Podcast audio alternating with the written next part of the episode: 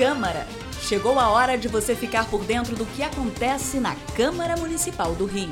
Minuto Câmara, um giro pelo Legislativo Carioca. O sistema BRT da cidade do Rio de Janeiro receberá investimentos de 109 milhões de reais no ano de 2022 para aquisição de nova frota de ônibus e reforma de estações.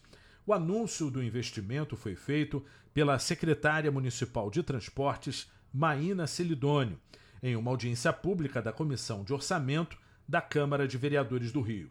Segundo Maína, a Secretaria de Transportes do município vai expandir seu orçamento em 52 milhões de reais no próximo ano, em comparação a 2021.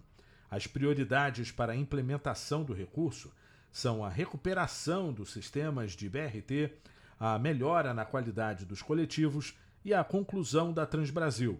A presidente da Comissão de Finanças, Orçamento e Fiscalização Financeira da Câmara do Rio, vereadora Rosa Fernandes, destacou que a mobilidade urbana do Rio precisa ser olhada com toda a cautela possível. A cidade hoje precisa de um olhar mais cuidadoso para poder colocar a cidade em ordem no desenvolvimento e com a beleza que ela merece.